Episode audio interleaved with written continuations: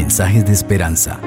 Reflexión diaria en el plan Reavivados por su palabra con el pastor Álvaro Rodríguez. Saludo cordial, queridos hermanos. El Señor Jesucristo sea con cada uno de ustedes.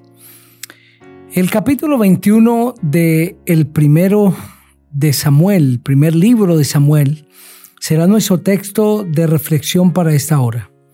Vamos a elevar una oración. Padre precioso, gracias te damos por regalarnos la vida. Gracias porque eres bueno en gran manera. Toma, Señor, la vida de cada persona que está escuchando ese mensaje y llénale el corazón de tu palabra. Que este mensaje pueda ser claro ante su mente, y podamos reflexionar, aprender y Él transforme nuestra vida. En Cristo Jesús. Amén. La palabra del Señor dice así. Vino David a Nob, a donde estaba el sacerdote Ahimelech. Este salió a su encuentro sorprendido y le preguntó, ¿Por qué estás tú solo sin nadie que te acompañe? Respondió David al sacerdote Ahimelech, el rey me encomendó un asunto y me dijo, nadie sepa cosa alguna del asunto a que te envío y de lo que te he encomendado. He citado a los criados en cierto lugar. Ahora pues, ¿qué tienes a mano? Dame cinco panes o lo que tengas. El sacerdote respondió a David y le dijo, No tengo pan común a la mano, solamente tengo pan sagrado, pero lo daré si es que los criados se han guardado al menos de tratos con mujeres. David respondió al sacerdote, en verdad las mujeres han estado lejos de nosotros ayer y anteayer. Cuando yo salí ya los cuerpos de los jóvenes estaban puros, aunque el viaje es profano. ¿Cuánto más no serán puros hoy sus cuerpos? Así que el sacerdote le dio el pan sagrado, porque allí no había otro pan sino los panes de la proposición, los cuales habían sido retirados de la presencia de Jehová para colocar panes calientes el día que tocaba retirarlos. Y estaba allí aquel día detenido delante de Jehová uno de los siervos de Saúl, cuyo nombre era Doeg, el edomita, el principal de los pastores de Saúl. David dijo a Imelech, ¿no tienes aquí a mano una lanza o una espada? Porque no he traído ni mi espada ni mis armas, por cuanto la orden del rey era apremiante. El sacerdote respondió, la espada de Goliat el filisteo, al que tú venciste en el valle de Ela, está aquí envuelta en un velo detrás del efod. Si quieres tomarla, tómala, porque aquí no hay otra sino esa. David respondió, ninguna como ella, dámela. Se levantó David aquel día y huyendo de la presencia de Saúl se fue a Aquís, rey de Gad. Y le dijeron a Aquís sus siervos, ¿no es este David el rey de la tierra? ¿No es este de quien cantaban en las danzas diciendo, hirió Saúl a sus miles y David a sus diez miles? David guardó en su corazón estas palabras y temió mucho a Aquís, rey de Gad. Por eso cambió su manera de comportarse delante de ellos y se fingió loco en medio de ellos. Arañaba las puertas y dejaba que la saliva le corriera por la barba. Y Aquís dijo a sus siervos, mirad, este hombre es un demente. ¿Por qué lo habéis traído ante mí? ¿Acaso me hacen falta locos para que hayáis traído a este a hacer sus locuras delante de mí? ¿Va a entrar este en mi casa? Este capítulo es el relato que continúa la huida de David de delante de Saúl. David entendiendo que Saúl ha decidido decididamente, sin dar un pie atrás, había tomado una decisión unilateral, dar muerte a David, huyó de la presencia de Saúl, ayudado por Jonatán. Sin embargo, eh, David hace esta huida en secreto. Y cuando llega a Nob y se encuentra allí con el sacerdote Ahimelech, el sacerdote se sorprende porque viene solo, sin espadas. ¿Por qué estás eh, de esta manera? En otras palabras, prácticamente indefenso. Y David dice, es que el rey me encomendó un asunto secreto y lo estoy cumpliendo y allí miente. Esa mentira de David trae unas consecuencias tristes, devastadoras, que las leeremos en los próximos capítulos. Ante esta situación y ante este relato de David, el sacerdote Imelec decide ayudarlo y le concede el pan de la proposición, ese pan que había sido puesto en la presencia de Dios durante siete días, pero que había sido cambiado para poner pan nuevo como el Señor había ordenado a Moisés y que ahora estaba allí y ese pan era dispuesto para los sacerdotes, el sacerdote Ahimelech se lo concede a David. Le dice si sus hombres y usted mismo se han guardado de mujeres, eh, usted puede disponer de ese pan y dárselo también a sus siervos. Y allí David recibe el pan, se lo da a los siervos y también recibe la espada del el gigante Goliat, esa espada que él mismo había usado para quitarle la cabeza a este hombre que estaba desafiando a los ejércitos de Israel. Pero hay allí también un siervo de Saúl, cuyo nombre es Doeg, el edomita, y este hombre se va a encargar de divulgar lo que David está haciendo, lo que está diciendo y lo que el sacerdote Ahimelech está haciendo y eso va a desatar la ira de Saúl. Ahimelech ayudó a David inocentemente, pues creyó en las palabras de David. Tenía respeto por David, Dios lo usaba de una manera especial pero David estaba faltando a la verdad.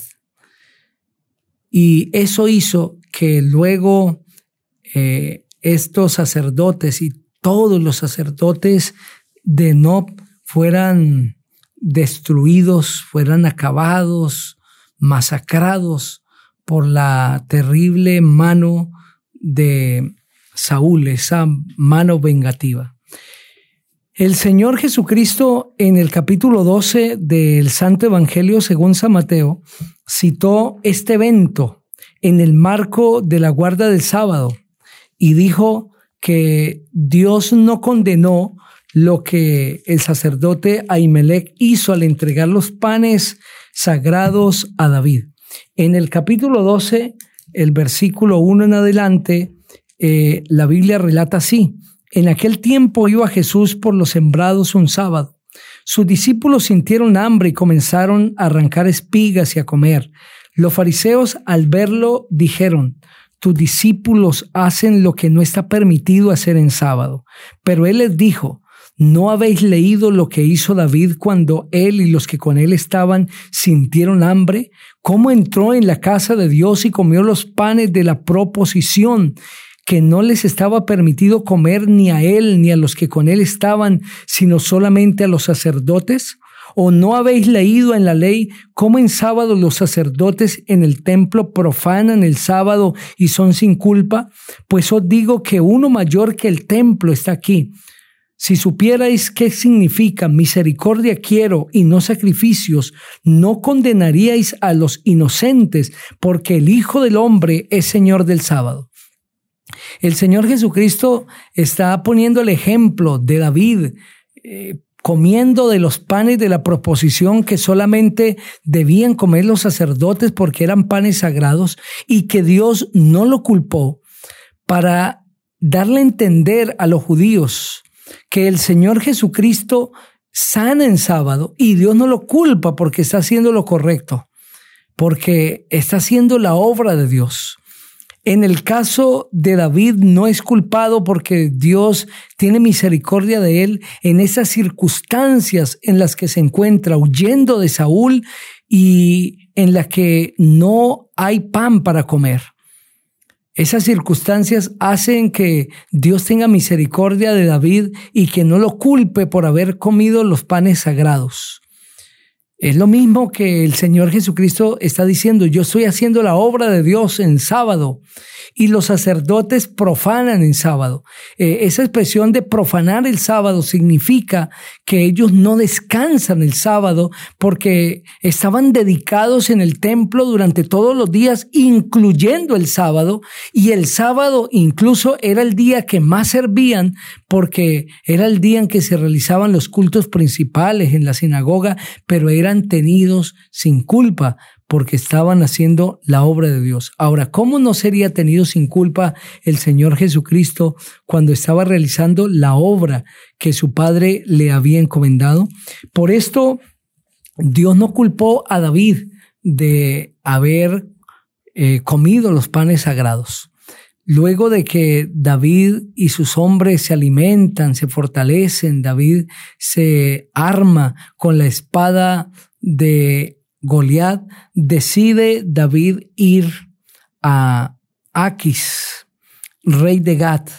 Sin embargo, cuando David llega aquí, su presencia inmediatamente genera una reacción porque los siervos de Aquis dicen, pero este hombre que hace aquí, este es el rey de la tierra, así llaman a David, el rey de la tierra para describir de esta manera el respeto que se había ganado David ante ellos.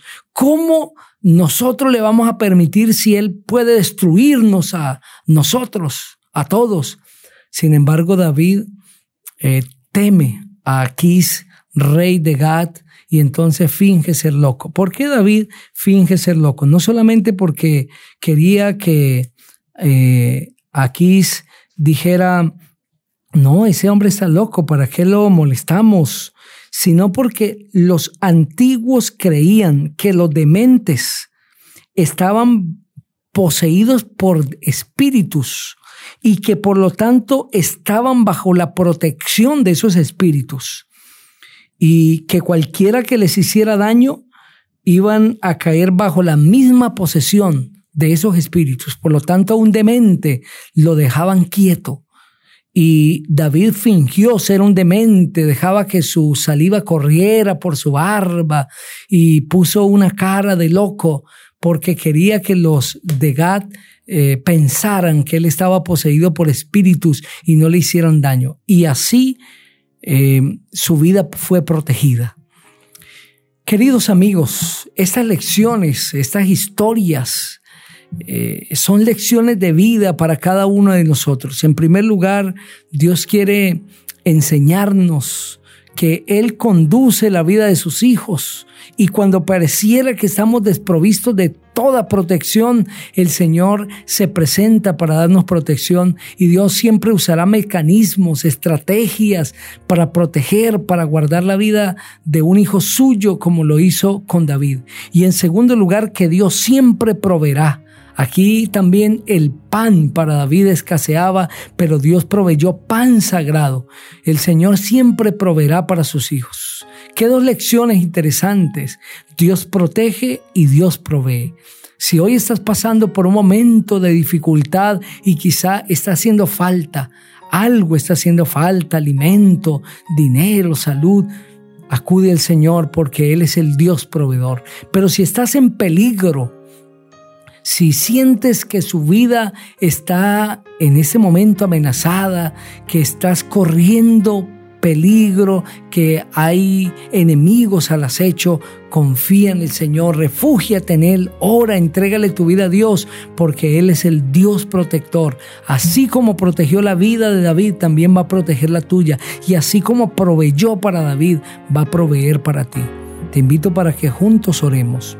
Padre, Quiero rogar que proveas para cada persona que está escuchando este mensaje, para cada necesitado, y que protejas la vida de tus hijos que en este momento claman a ti, porque tú eres el Dios de la provisión y el Dios de la protección.